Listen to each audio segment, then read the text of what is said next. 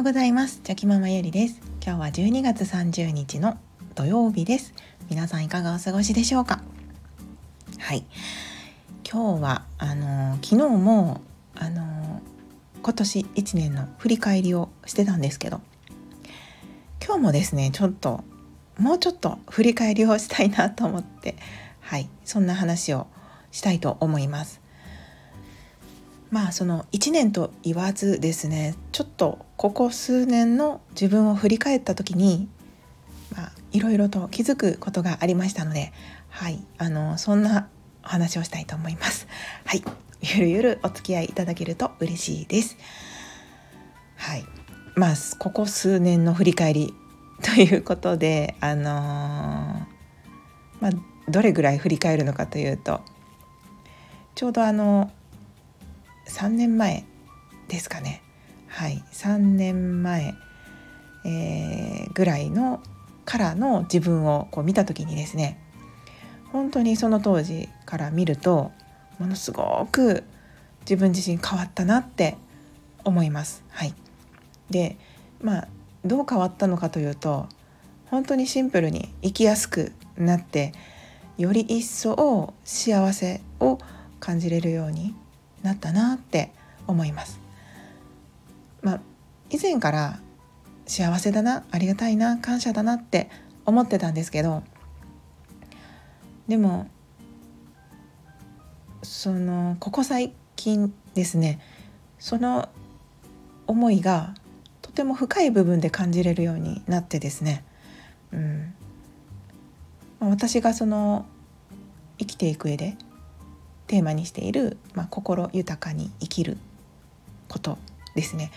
まあ、その状態をとても感じやすく以前よりも感じやすくなっているなっていうふうにはい思っております。でそれがまあなんでだろうなって思った時にですねそれを振り返ってみると、まあ、ちょうど3年前ぐらいからがそういった今の私の変化のスタート地点だったんだろうなと思います。はい、もちろんその前からもいろんな変化はあったんですけど。自分の中ではなんとなくこう印象に残っているのがちょうど3年前くらいからでですね。その自分のうんライフスタイルがちょっと変わってですね。でものすごくこうライフスタイルというかそうですね。自分の気持ちの持ち方がまたちょっと変わってですね。本当にそこから少しずつ少しずつ試行錯誤を繰り返しながら変化してきました。で最初はやっぱりその、まあ、自分自身の成長ですねもっと成長したいなとか、うん、いい意味で変化していきたいなって思った時にまずはその自分のうんなんかそうですね分かりやすく言うとライフスタイルの中でもあのまあ、無駄な時間を減らしたりとか、えー、しようと思ったんですよね。もっと効率的に時間を作ろうと思ったんですよね。でなぜそうしようと思ったのかというと自分自身ともっともっと向き合うためにその時間を捻出するために時間を作ろうと思ってで今までの当たり前だと思っていたものをもう一度見直してみてまずはそのやらないことをいっぱい増やしていったんですよね。昨日も言ってたよ昨日も言ってたんですけどあの引き算ですね。自分のやっていることの引き算をたくさんして。でそこで空いた時間を使って自分の時間自己理解ですね。自分との向き合う時間を増やしていきました。でそこからあの最初はなので時間を作るためにもっと効率的にとかもっと無駄をなくしてとか、まあ、そういうところがああの一番だったのでやっぱりこうライフハック的な情報とか、うん、方法とかもうまさに方法論ですよねそういうことをたくさんたくさんこう試行錯誤してたんですよね。でそれがある程度自分の中の無駄がなくなってきて引き算が上手にできるようになってきてで時間が作れるようになってくると今度向き合う時間がどんどんどんどんこう増えていって、まあ、積み上がっていっていますよね。じゃあそうなるとこうどうなったのかというとやっぱりなんかその形だけでは自分の思っているこう状態にはな近づけないつまりその心が本当に満たされる満たされるわけではないなっていうふうに、はい、思いました。うん、でそこからじゃあ何が足りてないんだろうかとかなもっと何をした方がいいんだろうかって思った時に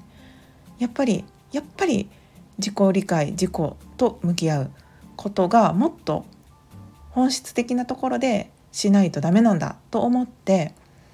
ずっとずっと自分の中にあったその心のなんか葛藤というか悩みというか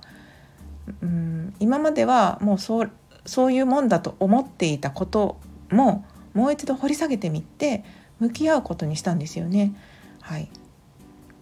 それは本当に結構ね大変なことだったんですけど自分の中では。だけど、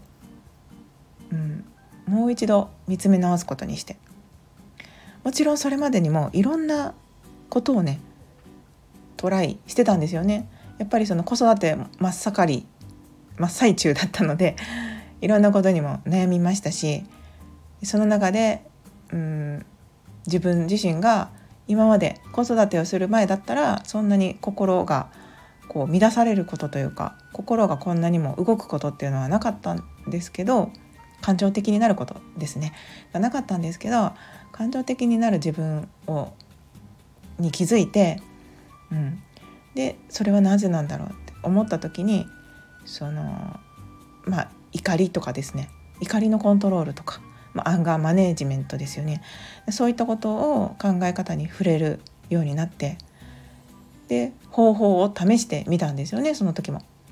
そうそうそう。でも結局方法論でつまりその何て言うか表面的なところを表面的な問題を解決したところで自分のその根本的な部分が解決できていないと結局同じところに帰ってくるっていうのを何度も何度も繰り返してきて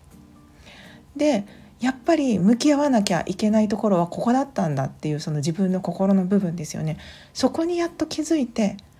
で向き合うようになってそこからなんか向き合いきった時にですね、うん、そこからまた何か違う景色が見えてきたというかあのものすごく心が軽くなったんですよね。でそうなるとまた捉え方が変わったりとか見える見え方ですねが変わったりして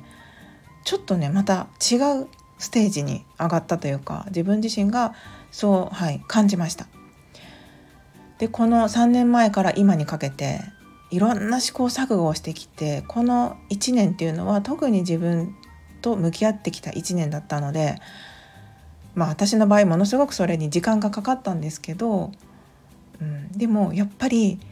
この3年間ですねを通して思うことは結局は自分の中に答えがあるんだっていうことなんですよね。うん、でそこに気づいてでもちろんその私もですねいろいろ向き合ってきて解決できたと思ってはいるんですけど、まあ、やっぱり心の中ってとても複雑なのでまだまだ解決しきれていない部分もあるのかもしれないです。でもそれはその何て言うか分かりやすく言うとこうお部屋でも散らかった状態だとなんかいろんなところが汚れていても気が付かなかったりすると思うんですけどちょっとずつ片付けていくとあこんなところにも汚れがあったなとかこんなところもなんか汚れてたなとかっていうことに気づけたりしますよね。それと一緒で一個ずつ解決していくと今まで見えてなかったものが見えてきたりすると思いますので大きなその片付け心の片付けはできたかもしれないんですけど細かいところはまだ残っているかもしれないです。だけどそれはとりあえずは今年の1年間っていうのは大きな大きな心のお掃除ができてお掃除って言っていいのか分かんないんですけど整えることができてあの、うん、また細かいところまで見えるようになってるんだろうなっていうふうに今自分自身を見ていて思いますのではい。なのでこの3年間ですね。振り返ってみて、うん、なんかいろいろ遠回りはしたんですけど結局はもう本当に何度も言うんですけど自己理解自分と向き合うことっていうのがあの人生を豊かにする上でとてもとっても大切というかそれが一番最初にするものした方がいいんだろうなって、はい、いうふうに、まあ、自分自身の経験を通してそう思いました。はい、ということでもう今10分経ってしまいましたので、はい、そんなこのここ3年間での気づきがありました。はいまあ、あのいろいろね試行錯誤していろんな遠回りはしたんですけどでもそれも全て、まあ、経験ですしそのね進んでいくスピードもまあ私らしいなって自分自身そう思いますので、はい、これからもね、まあ、自分らしく、うん、あの進んでいこうと思います。ということですいません今日も長々と最後までお聴きくださいまして本当にありがとうございました。今日もぼちぼちやっていきましょう。ではまた明日。